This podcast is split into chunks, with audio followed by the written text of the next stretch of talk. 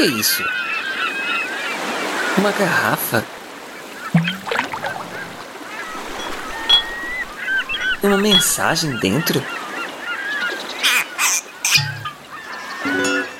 Você está ouvindo A Deriva Podcast com histórias para ouvir e pensar. Episódio de hoje, 1990. Um texto de Tiago Ibrahim. Era 1990. Eu nunca imaginei ser capaz de construir algo tão grandioso, de idealizar e desenvolver um projeto tão complexo. Agora, finalmente estava chegando ao final da construção. Só eu sei o trabalho que deu, pois gastei um bom tempo e bastante dedicação para construir algo que sempre tive em mente. Me sentia um privilegiado porque nem todo mundo tinha condições e talento para fazer um daqueles. Agora eu era o dono do meu próprio castelo. Aos meus olhos ele era lindo. Era a sede de um reino que cresceria cada vez mais. O tempo passava e realmente o reino cresceu. Até o dia em que ele chegou.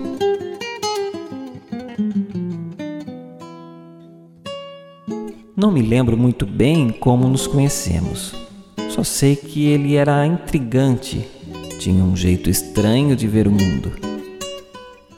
Sempre que conversava com ele, aprendia algo sobre mim mesmo. Começamos a conversar constantemente. No início eram encontros semanais e, com o tempo, passamos a nos encontrar várias vezes ao dia. Era engraçado e eu não sabia explicar porquê, mas cada encontro era diferente do outro. Conforme a intimidade ia crescendo, eu confiava mais e mais nele. Gostava muito de ouvi-lo e parecia que ele sentia o mesmo.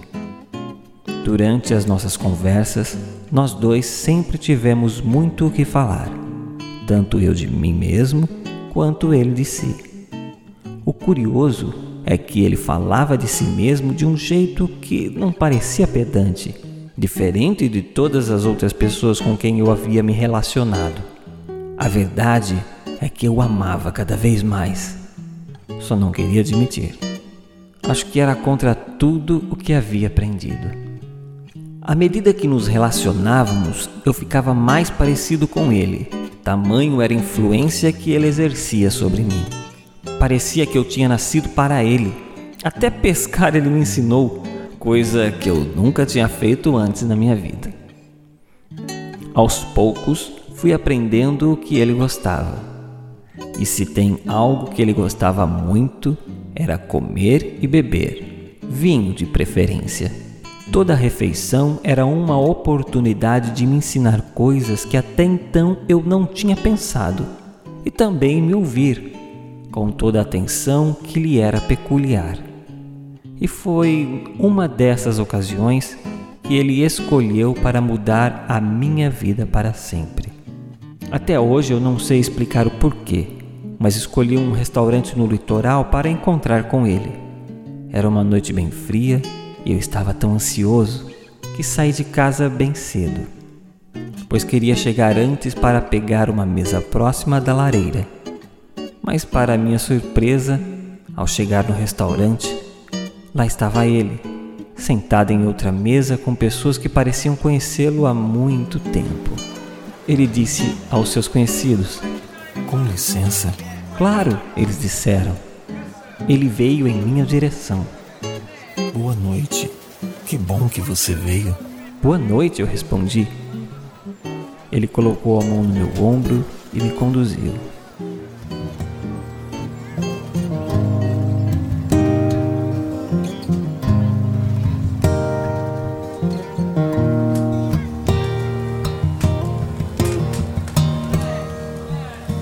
Minha surpresa, ele havia escolhido uma mesa bem próxima à lareira, exatamente como eu havia planejado, e disse: Escolhi uma mesa bem próxima da lareira porque imaginei que você quisesse se aquecer. Naquela noite, comecei a contar-lhe sobre minha vida. Começando pela infância, ia-lhe falando dos meus maiores segredos, e ele parecia ouvir ainda mais interessado do que das outras vezes. Eu tinha a sensação de que podia contar tudo, mas o que me intrigava é que seu olhar para mim nunca era de julgamento. Eu lhe contava meus maiores segredos e ele me ouvia atento. Algumas vezes me fazia rir ou refletir por horas com intervenções que fazia. Confesso que não vi a noite passar, e quando me dei por mim, o dia estava clareando.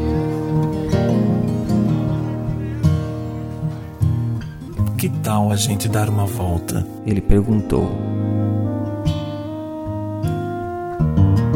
Eu estava empolgado. Andamos pela praia, mas dessa vez eu fiquei em silêncio, pois quem falava era ele. Contou-me histórias bem antigas de pessoas que ele parecia ter conhecido pessoalmente. Foi aí, enquanto caminhávamos, que me lembrei de algo sobre o que ainda não havia lhe contado. Esperei que terminasse de contar a história de alguém que um dia tinha lutado com ele por uma noite inteira e então perguntei se ele gostaria de conhecer algo que eu ainda não havia lhe mostrado. Claro que sim, foi o que ele disse. Então venha por aqui. Ele me seguiu. Caminhamos pela areia e chegamos a uma área reservada na praia. Uma área bem conhecida por mim, quase um refúgio. À medida em que nos aproximávamos, se revelava uma construção. Detalhes que eu conhecia muito bem. Era daquele meu castelo sobre o qual eu dizia lá no início, a sede do meu reino, meu cantinho particular. Ele nem sequer esperou eu terminar de falar e, para minha surpresa, ergueu o pé direito e pisoteou, destruindo por completo. Só então me dei conta de que aquele castelo era de areia. Quando ergui de novo a cabeça, eu olhei o meu amigo e ele estava apontando para uma casa na colina, construída sobre a rocha.